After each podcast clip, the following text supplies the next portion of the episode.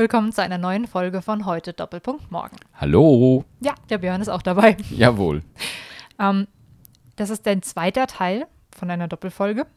Die Ja. erste Folge habt ihr hoffentlich gehört. Wenn nicht, solltet ihr das dringend noch nachholen.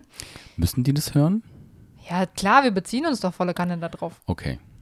Kannst Also, du nochmal erklären jetzt oder klären? Mhm. Zwang unbedingt auch den ersten Teil von dieser Folge Also zu hören. jetzt Stopp machen. Ja. Auf den anderen Podcast gehen, den zuerst hören.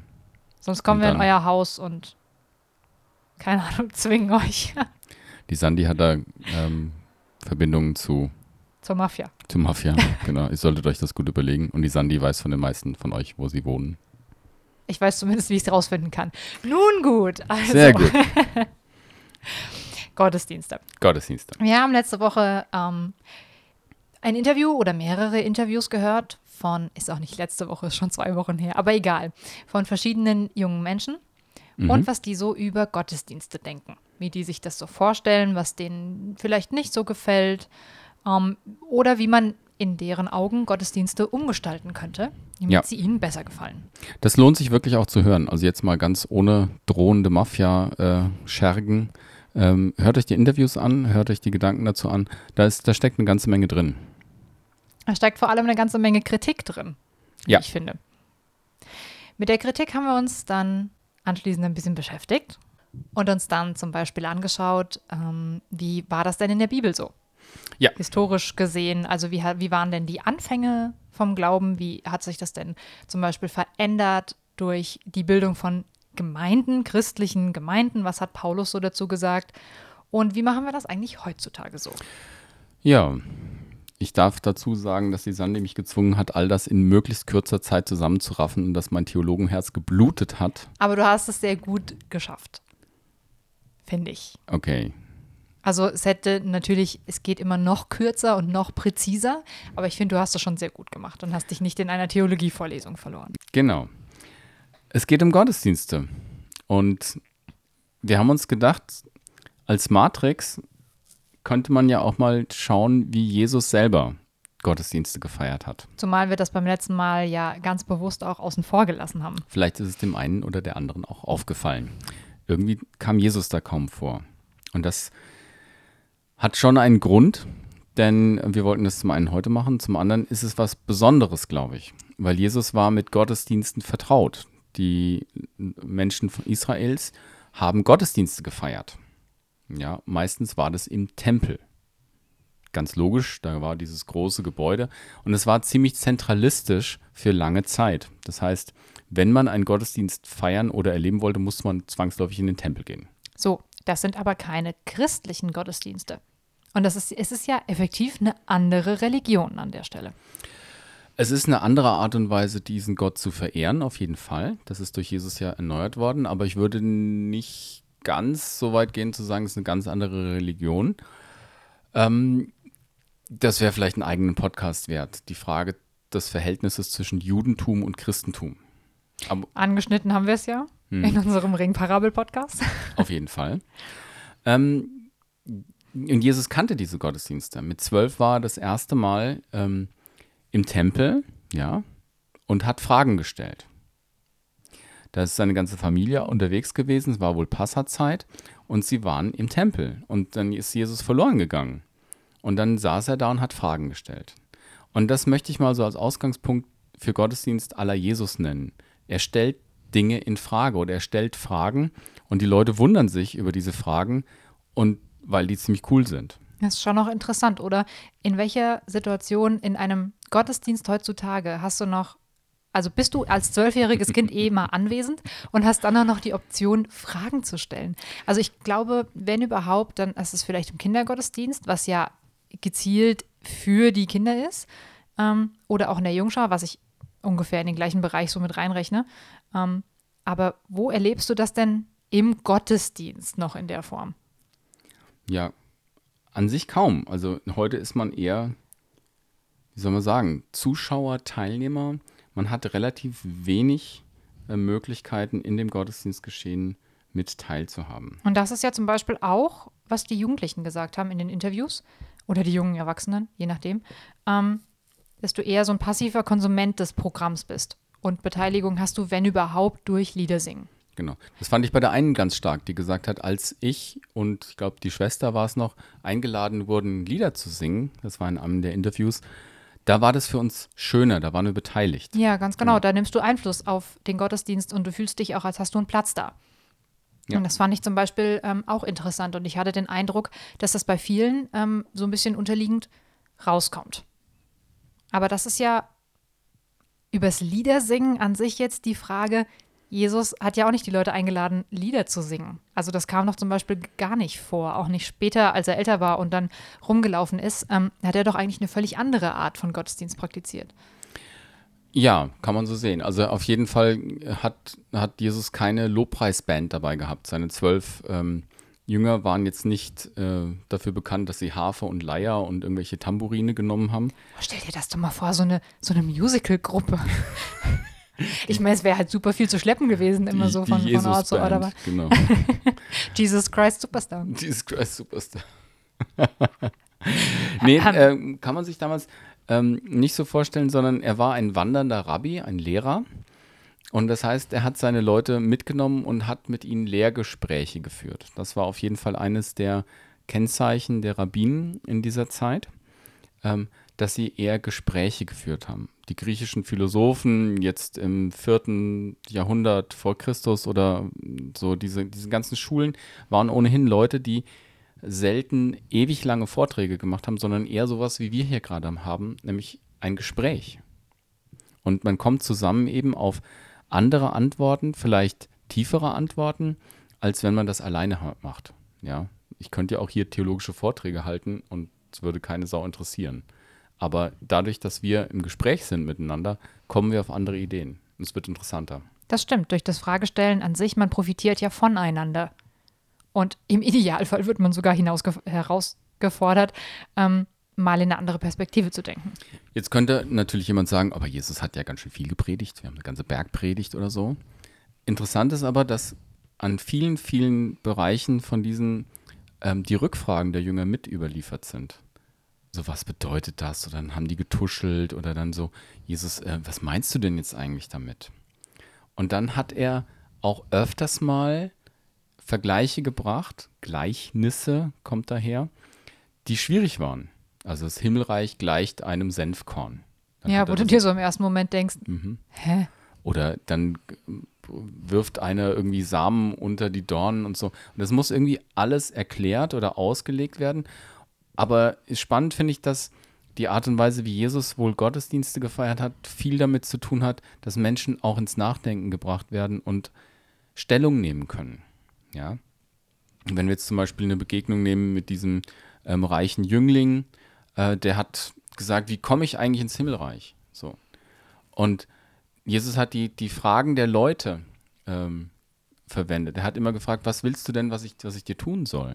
Ja. Oder oftmals hat er ja nicht nur, also hat er ne- ja nicht nur Fragen herausgefordert und dann darauf geantwortet, sondern es gibt ja auch mehrere Beispielgeschichten, dass die Leute zu ihm gekommen sind und gesagt haben, hey Jesus, wie sind das und das? Mhm. Genau. Und also das finde ich, kann man mit Gottesdienst heutzutage überhaupt nicht vergleichen. Denn ich bin also noch nie gefragt worden, welche Predigt ich überhaupt im Gottesdienst hören möchte. Ähm, geschweige denn, dass ich schon mal zu unserer Pfarrerin oder auch jemand anderem hingegangen bin und gesagt habe, hey, kannst du nicht mal über XY predigen? Das würde mich interessieren. Also vielleicht mal in, in großen Ausnahmesituationen, weil ich auch in irgendeinem Organisationsgremium drin gesessen habe oder so, aber noch nie im, in dem, was ich jetzt Alltag nennen würde. Ja, normalerweise wird das ja, also da gibt es in der evangelischen Landeskirche zum Beispiel die sogenannte Perikopenreihung. Also da wird alle fünf Jahre quasi werden Texte aus der ganzen Bibel zusammengetragen, die dann durchgepredigt werden, damit man alle fünf Jahre quasi so diese biblische Reihung durch hat oder so. Und aber man als Teilnehmer hat davon wenig Ahnung, sondern man kriegt das so vorgesetzt. Ja, wenn sich dann die Pfarrerin oder der Pfarrer oder halt eben der Pastor oder die Pastorin, der Predigende, äh, dran hält. Ja, an diese ganzen Geschichten. Und anderen haben halt Themen. Ja, also das kenne ich von, von moderneren Kirchen, die sagen dann, boah, das Geheimnis von äh, wahrem Leben oder so. Machen wir beim Secret Place ja auch so. Ja, ganz genau. Mhm. Und Genau, und das definiert für uns so Gottesdienste. Aber ich glaube, bei Jesus war ein ganz großes Beteiligungsformat und das hat er sich auch gewünscht und auch immer wieder eingefordert. Eingefordert und ähm, an sich ja auch schon die Sachen so angefangen, wenn er beispielsweise mhm. zu den Leuten hingegangen ist. Also es ist ja nicht, der hat sich ja nicht einfach zu einem festen Zeitpunkt auf den Marktplatz gestellt und hat gesagt, so jetzt ist hier ähm, Predigtstunde mhm. oder aber so jetzt ist hier Fragestunde, sondern ganz häufig hat er ja auch Menschen einfach in ihren Situationen angesprochen. Mhm. So diese Frau, die ähm, zum Brunnen ging, um Wasser zu holen. Genau. Die Samariterin. Am, Jak am Jakobsbrunnen. Ganz genau. Mhm. Ähm, die war ja einfach mit ihrem Alltagsdasein beschäftigt. Als würde ich jetzt draußen stehen, die Straße kehren am Samstagmorgen mhm. und ähm, das, das ah, da kann ich nicht ernst bleiben. Ich kenne niemals die Straße am Samstagmorgen. Aber ich kenne Leute, die das tun. Ähm, also sagen wir, egal, ich stehe Samstagmorgens und kehre die Straße mhm. und dann kommt Jesus vorbei und sagt, hey, komm, wir reden mal über den Glauben. Das ist ja ein Abholen aus einer Lebenssituation, wo ich gar nicht damit rechne, ähm, dass jetzt gerade irgend sowas total Profundes passiert oder aber, dass ich explizit auch angesprochen werde. Mhm. Das ist eine völlig andere Art von Interaktion, als wenn ich in den Gottesdienst gehe und sage, so, ich mache jetzt meinen Kopf auf und ich möchte jetzt gerne berieselt werden. Mhm. Ich glaube, das ist das, ein zweites großes Charakteristikum von Gottesdienst aller Jesus. Nicht nur Beteiligung und Ansprache, sondern auch, dass es im Leben stattfindet. Dass Jesus das Leben der Menschen nicht sozusagen in, eine Veranst in ein Veranstaltungsformat geführt hat.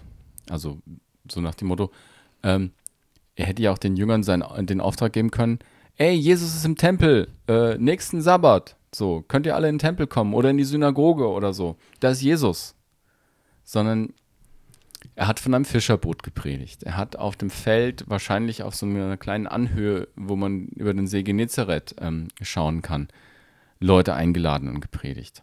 Also er war irgendwie ganz nah bei den Menschen und hat das Leben der Menschen in gottesdienstähnliche Sachen verwandelt oder in das, was sie mit Gottesdiensten äh, zusammenbringen. Er benutzt äh, ein Fischerbeispiel äh, am See Genezareth eben oder ähm, schickt Menschen angeln oder so, ja. Und er benutzt lebensnahe Beispiele, seht die Blumen auf dem Feld, seht die, die Sperlinge und so. Also da ist eine große Interaktion und eine große Nähe zum Leben. Und da findet meiner Meinung nach im Neuen Testament, also bei Jesus Gottesdienst statt. Dann ist jetzt die Frage, wo da die Verbindung ist zwischen dem, was wir heute als Gottesdienst machen und dem, was Jesus damals als Gottesdienst gemacht hat. Und damit verbunden natürlich dann auch die Frage, können wir das überhaupt so machen, wie Jesus das damals gemacht hat? Und findet sich das vielleicht in unseren Gottesdiensten auch irgendwie wieder? Oder was ist eigentlich der Sinn des Ganzen? Mhm. Ich glaube, das hat sich entwickelt, weil Jesus irgendwann weg war. Jetzt muss eine Urgemeinde damit umgehen, dass ihr Gründer nicht mehr da ist den kann man nicht anfassen, mit dem kann man nicht mehr so sprechen.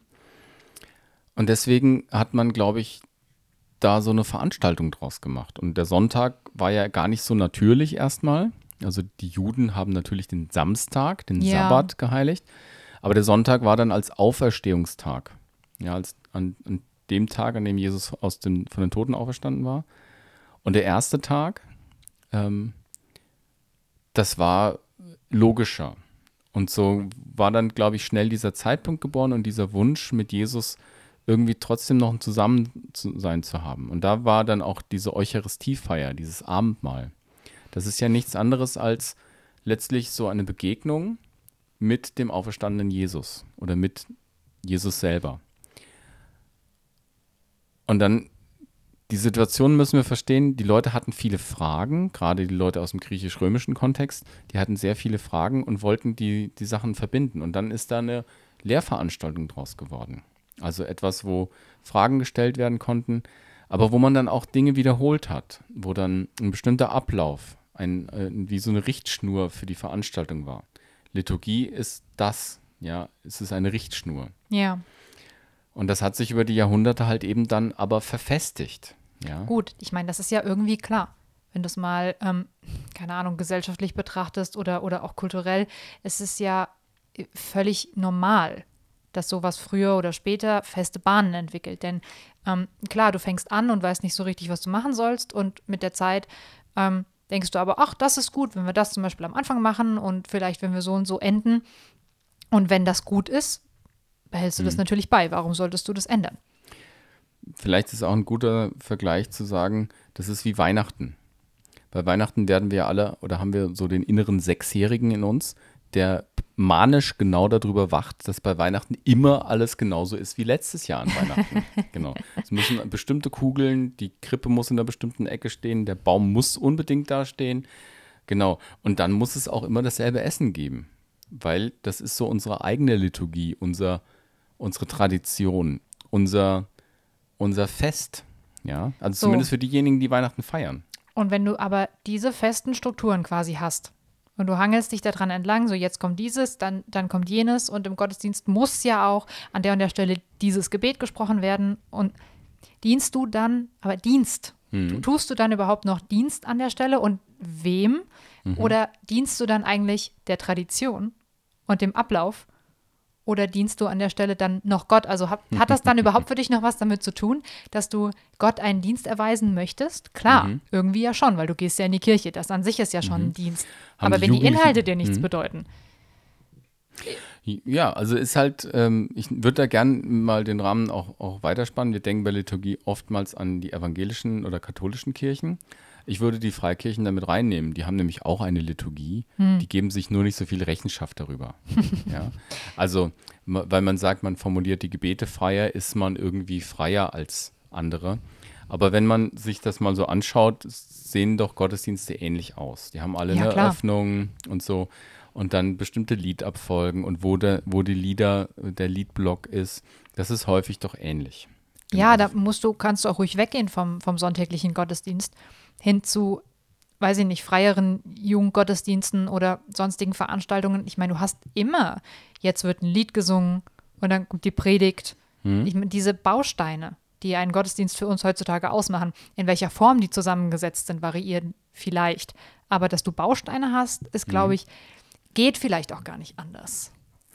Und da würde ich, glaube ich, den, das Fragezeichen dran setzen. Geht es anders oder geht es nicht anders? Und wenn ich Jesus, wir haben ihn ja ziemlich reduziert auf Beteiligung und Lebensnähe, ja, Beteiligung von Menschen und nah am Leben der Menschen sein, ja, ähm, dann glaube ich schon, dass es anders geht und dass es anders gehen kann. Und in Vorbereitung auf diesen Gottesdienst habe ich mal ein paar Thesen formuliert, wie das auch anders gehen kann. Und das sind tatsächlich ein paar geworden. Die müssten wir an Download irgendwie stecken, oder? Ja. Ja, genau. Von daher, dann lese ich einfach doch mal alle Thesen erstmal vor. Die erste ist, Gottesdienst ist in Bewegung und in ist eingeklammert. Die zweite ist, Gottesdienst ist seiner Form und seinem Inhalt nach inkarnatorisch und am Kontext orientiert.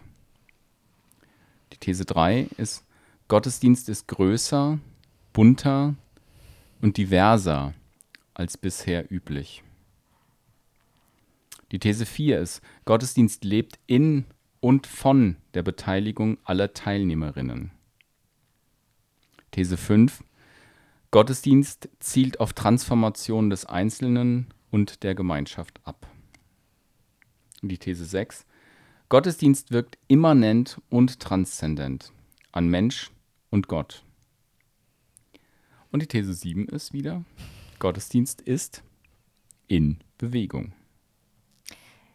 Sehr schön der Rahmen, den du da geschlossen hast, als literarisches Stilmittel auch. Eine Klammer. Ja, ähm, wir kennen das alle aus dem Deutschunterricht in der Schule. Ähm, würde ich gefühlt so ein paar Sachen zusammenfassen. Okay. Also erstmal, also ich stimme dir selbstverständlich zu in, in deinen Punkten an sich. Ähm, aber gerade solche Sachen wie Gottesdienst ist größer, bunter, diverser als bisher üblich. Mhm. Zusammen mit Gottesdienst lebt in und von der Beteiligung der Teilnehmer und Teilnehmerinnen.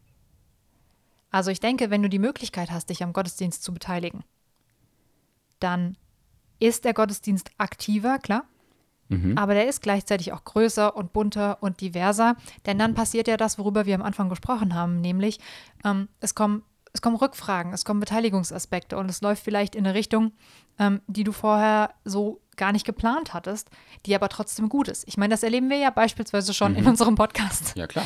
Ähm, klar denken wir, okay, wir haben die Richtung und wir wollen dahin, aber oftmals tun sich beim Überlegen oder dann auch beim Aufnehmen ähm, einfach andere Möglichkeiten auf, ande- andere Wege, wo wir dann hinterher denken, so wow, okay, alles klar, haben wir gar nicht mit gerechnet, dass wir da jetzt Ja, irgendwie ähm, bei rauskommen. Ja. Und ich denke damit, dass sich die Teilnehmer, Teilnehmerinnen beteiligen und der Gottesdienst größer, bunter und diverser wird als bisher, ist er dann ja auch in Bewegung. Ja, also es drückt sich aus in, also in solchen Formaten. Weil, wie du sagst, es, wir sind auch ja auch mehr die, als die Summe von, äh, von unserer Teile sozusagen. Da entsteht ja was. Ähm, wenn wir hier zusammen Podcast aufnehmen oder in jedem Gespräch, jeder Diskussion entsteht ja etwas, was, was nicht entstanden wäre, wenn ähm, man stille Post gespielt hätte oder wenn man irgendwie ähm, sich, sich Briefe geschrieben hätte. Sondern da steht ja, entsteht im Raum etwas, was größer ist als die Summe der Einzelteile. Und von daher klar. Aber Bewegung heißt ja auch im Verständnis. Bewegung heißt, ähm, es darf neu gedacht werden. Es darf eine, eine andere Form annehmen. Ähm, von daher ist, ist die Klammer vielleicht das, was, was du sagst. Das, eigentlich ist das alles ein Punkt, aber vielleicht mit unterschiedlichen Aspekten oder so, wie verschiedene Facetten von einem Diamant. Ja, es bleibt der eine Diamant, aber es sind unterschiedliche Spiegelungen oder Facetten, die man da entdecken kann. Ja, verschiedene Formen von Gottesdienst im Ja. Grunde. Also du musst dich nicht festlegen auf diese eine Veranstaltung, sondern du kannst Gottesdienst auf viele verschiedene Arten und Weisen machen.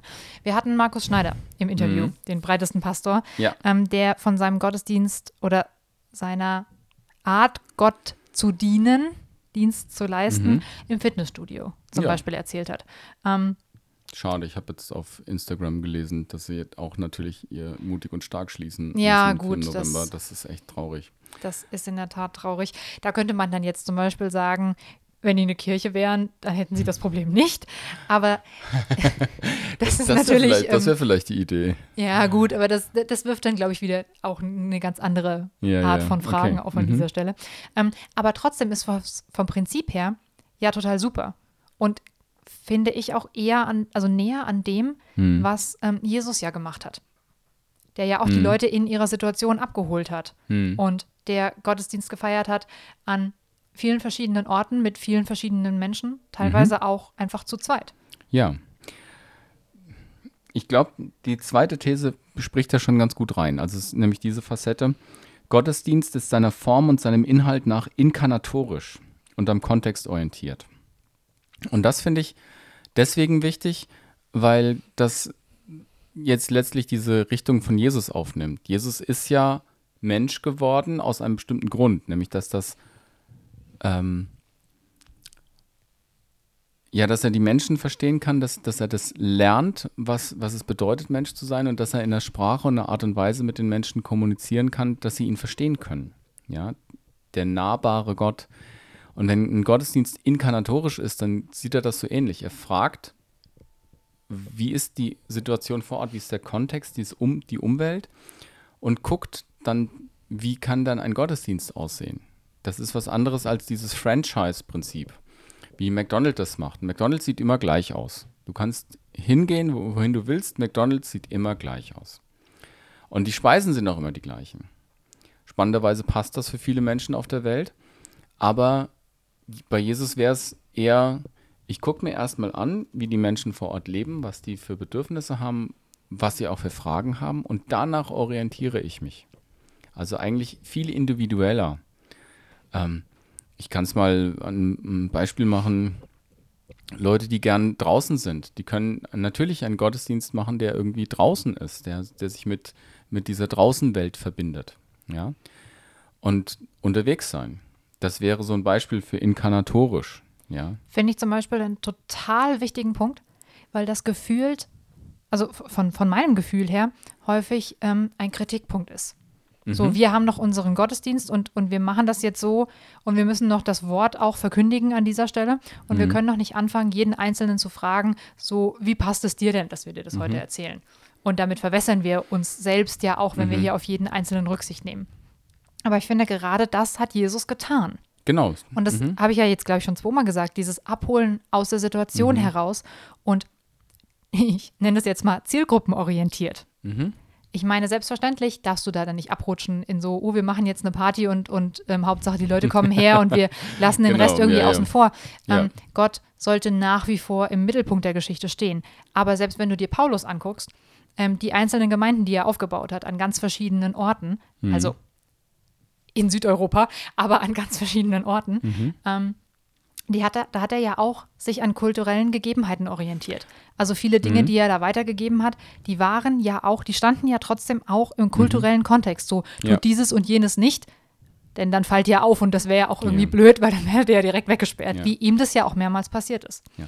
Also den Juden ein Jude und den Griechen ein Grieche Ja, war, genau. für ihn, war für ihn ein, ein Schlagwort, wo er gesagt hat, ich bin allen alles geworden, um einige für Christus zu gewinnen. Und das zielt in diese Richtung auch ab, dass er sagt, ey, da gibt es einen Kontext. Und da, wir können in der Apostelgeschichte sehen, wie er in Athen ist und dann bei den Göttern umhergeht und letztlich die Anknüpfungspunkte sucht, damit er mit, mit dem, was er sagt, auch gut kommuniziert. Und das, finde ich, ist für mich auch eine Grundlage, die den normalen sonntäglichen Gottesdienst gar nicht unbedingt ausschließt. Denn Nö. wenn du, Mhm. du hast ja, da gehen ja Leute hin. Und diese Leute werden ja offensichtlich davon angesprochen. Mhm. Und denen muss man das ja nicht wegnehmen. Also es ist ja nicht automatisch schlecht, nur weil es vielleicht eine Gruppe von Menschen gibt, die sich davon nicht angesprochen fühlt. Ja. Sondern es kommt eher auf die Breite an. Du musst eben einen Weg finden, auch diese Menschen anzusprechen. Das musst du aber nicht tun, indem du das andere dann einfach absagst. Ja, und da möchte ich auch mal die Last von den Pfarrerinnen und Pfarrern oder Pastorinnen und Pastorinnen runternehmen. Die müssen ja auch nicht verantwortlich sein dafür, dass das alles in allen unterschiedlichen Wegen passiert, sondern das geht doch auch gar nicht. genau, sondern da kommt eben Beteiligung. Ja. Also wenn eine Sandy oder ein Björn oder ein sonst wer äh, sagt, ey, ich habe Bock, einen Gottesdienst so zu gestalten und lade Leute ein und, und bin dafür, dafür da, meinetwegen ein Outdoor-Gottesdienst, ähm, dann soll er oder sie das doch machen können. Ich glaube, das ist sehr, sehr nah an dem dran, wie Jesus und seine Jünger das gedacht haben. Also zumindest verstehe ich das so. Und dann hast du recht, die These 3, Gottesdienst ist bunter, größer und diverser als bisher üblich. Das kommt von ganz alleine. Das findet einen Weg in diese, in die Weite, in die Breite, in das Bunte. Ja, und ist, ist weg von so den Stereotypen. Aber das funktioniert eben nur, wenn man sagt, okay, das ist am Kontext orientiert, an den Menschen orientiert, das stellt diese Lebensfragen.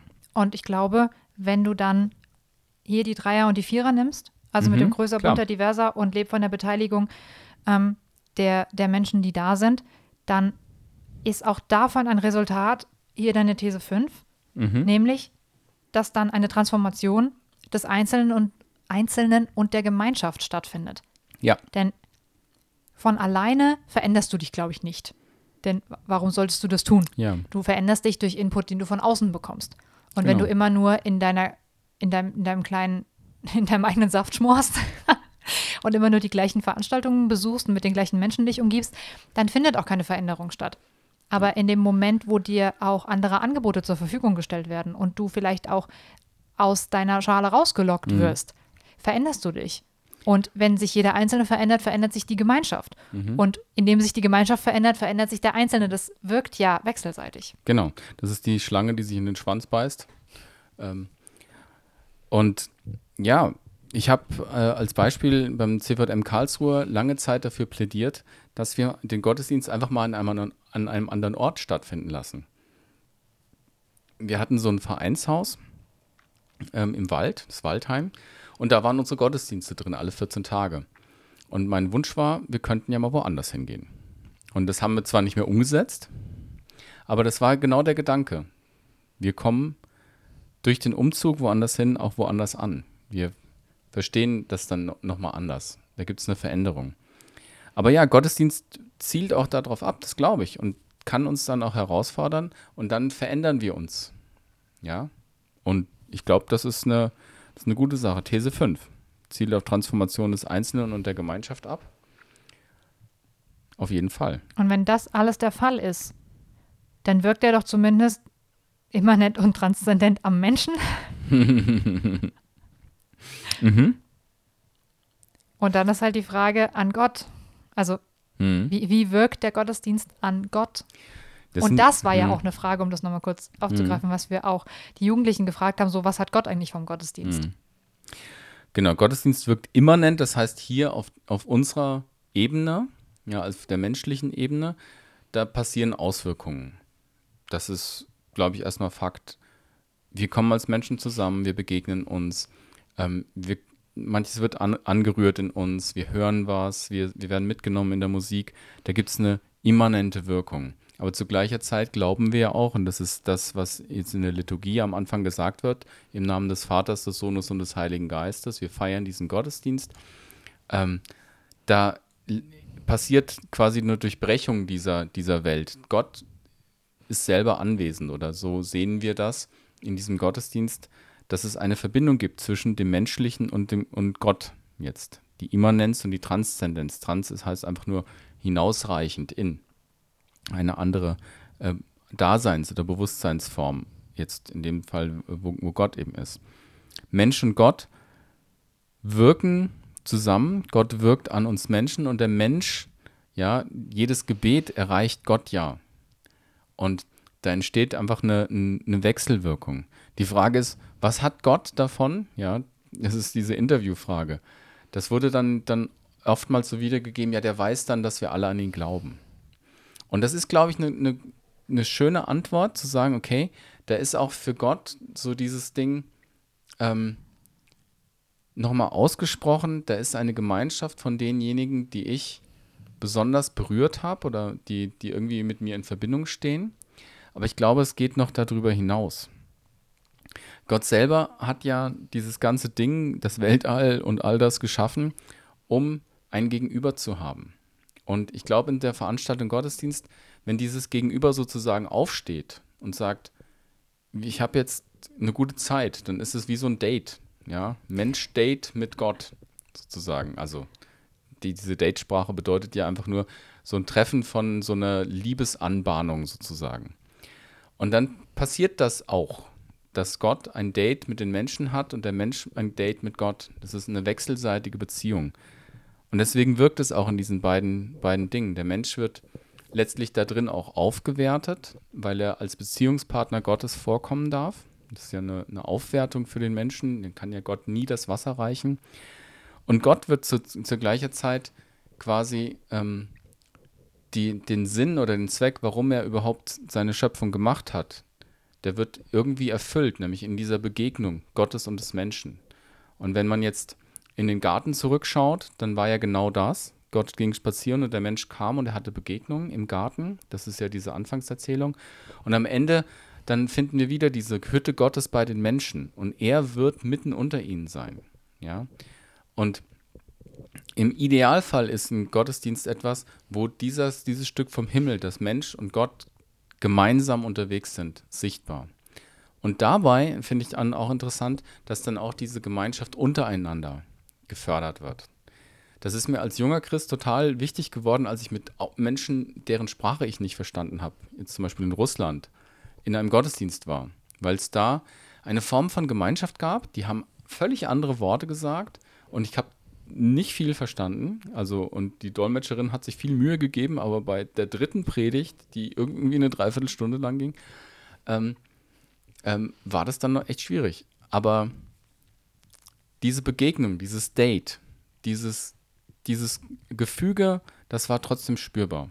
Auch ohne, ähm, dass ich wirklich verstanden habe, was, was da geht. Und das finde ich, das ich stark und ich glaube, da hat Gott etwas von dieser Veranstaltung, dass er sagt, meine Schöpfung kommt zu ihrem Ziel und der Mensch hat was und sagt, ich kann in einer liebevollen Beziehung zu meinem Schöpfer und zu meinem Retter und zu ähm, dem Heiligen Geist, also diesem dreieinigen Gott, leben. Und das ist, ja, das ist wunderbar. Und wer dient hier wem? Ich würde sagen, beide einander. Ich finde es ein total schönes Bild, das ähm, so zu sehen. Also jetzt mal über, über die, die Date-Sache hinaus, aber jeder, der schon mal ein Gespräch geführt hat oder schon mal einen Vortrag gehalten hat zu einer Gruppe von Menschen oder sowas, der, ähm, denke ich, kennt das Gefühl, dass es angenehmer ist, wenn du eine Interaktion hast. Ja. Also ich meine, es hat doch keiner Lust, die ganze Zeit nur zu quasseln in leere Gesichter. Mhm. Oder wegen mir in fröhliche Gesichter, aber ohne dass du irgendwie, dass da irgendwie was zurückkommt. Mhm. Also das ist doch unangenehm. Das heißt, genauso unangenehm muss es doch dann auch sein. Ja, also gut. Andererseits vielleicht auch nicht, aber ich persönlich würde das, glaube ich, schöner finden, wenn ich irgendeine Form von Beteiligung hätte oder wenn ich merken würde, hey, die Leute sind jetzt total gerne hier und die Mhm. machen eben nicht einfach nur ihren Kopf auf und lassen sich berieseln, sondern die wollen das aufnehmen. Mhm. Also die, die nehmen das entgegen, konsumieren das Mhm. nicht passiv, sondern nehmen Mhm. aktiv daran teil. Ja. Und das kann, wenn man das jetzt ernst nimmt, eben genauso über eine Tasse Kaffee und einem Keks oder einem leckeren Essen passieren, ja. Oder im Fitnessstudio. Oder im Fitnessstudio oder je nach dem Kontext, wie der angemessen ist. Und Gottesdienst kann das alles sein. Größer, bunter, diverser, mit mehr Beteiligung. Und es verändert aber und es wirkt. Und es bleibt in Bewegung. Und das ist ein super Morgen. Das ist, wenn wir über Gottesdienst von morgen rein äh, reden, dann müssen wir natürlich auch über digital reden. Wie kann Gottesdienst in der Hosentasche in meinem Smartphone passieren? Und dann so, da haben wir jetzt nicht so viel Zeit für verwendet, aber ich glaube, wenn wir trotzdem sagen, Beteiligung, ähm, nah an den Menschen, am Kontext dran, dann haben wir da einen ganz großen Gewinn. Und von daher wäre das eine gute Zielgerade hier gerade, oder? Tja, stellt sich natürlich nach wie vor die Frage, wie man das umsetzen kann in den Gemeinden vor Ort. Mhm. Aber ich glaube, das liegt auch so ein bisschen bei jedem Einzelnen. Ja. Also das auch einzufordern, die Beteiligung auch einzufordern. Ähm, nicht zu sagen, ja, Gottesdienst, das gibt mir jetzt irgendwie nichts, da gehe ich halt nicht hin, sondern Jo. aktiv auch dafür einzustehen, dass ich möchte auch was von diesem Gottesdienst haben, aber nicht im Sinne von, der soll mir was bringen, Mhm. sondern ich möchte auch Gott was bringen. Und das Mhm. kann ich in diesem Gottesdienst nicht, wenn ich da einfach nur sitze, sondern ich möchte gerne einen Gottesdienst, wo ich auch meinen Teil dazu beitragen kann. Also wo ich auch Mhm. Gott dienen kann Mhm. und nicht nur durch meine passive Anwesenheit, sondern durch meine aktive Beteiligung. Vielleicht haben unsere Zuhörer ja auch sich selber schon Gedanken darüber gemacht und haben selber schon konkrete Ideen oder selbst unkonkrete Ideen darüber, wie sie sich gerne beteiligen würden am Gottesdienst und wie vielleicht ein beteiligter Gottesdienst für sie aussieht. Und vielleicht möchten die sich ja auch dazu äußern. Da hast du aber auch recht. Da muss ich sagen, das würde mich dann echt sehr interessieren und vielleicht machen wir dann einfach einen, einen dritten Teil und fragen nochmal, hören gut zu und können vielleicht das eine oder andere Beispiel von Leuten dann direkt weitergeben. Wäre doch eine Idee. Ja, das wäre sicherlich eine gute Möglichkeit, mal nachzuhören, wie Leute in Gemeinden vor Ort, aber auch ansonsten einfach Leute um uns drum herum sich im Gottesdienst beteiligen, was sie sich wünschen und das dann ähm, vielleicht mal zu einer Erfahrungsfolge zusammenzufassen, wo wir zwei dann auch gar nicht so viel zu reden haben. Du willst bloß, dass ich nicht so viel rede. Meistens hat dein Gerede ja sehr guten Inhalt. Für heute würde ich aber einen Punkt machen, tatsächlich. Das ist ganz gut. Und dann das vielleicht tatsächlich noch auf eine dritte Folge verlagern. Ja, wir hoffen, dass es für euer Morgen und für euer Interesse an Gottesdiensten irgendwie was gebracht hat. Wenn ihr sonst Fragen habt oder uns einen Kommentar dalassen wollt, macht das gerne. cvm-dillkreis.de oder halt bei den ganzen Plattformen und so. Gebt uns eine Bewertung, die ihr gerne ähm, geben wollt. Vielleicht fünf Sterne. Wir mögen fünf Sterne. Ich finde das Genau. ganz grauenvoll übrigens, wenn Leute so am Ende von, von YouTube-Videos oder sowas mal sagen, hey, gib mir einen Daumen hoch. Aber ja, gebt uns einen Daumen hoch. Gebt uns einen Daumen hoch, genau. Das war jetzt die Selbstkritik. Wir freuen uns drauf, euch irgendwann wieder zu hören oder wenn ihr wieder einschaltet. Bis, Bis dann. zum nächsten Mal. Tschüss.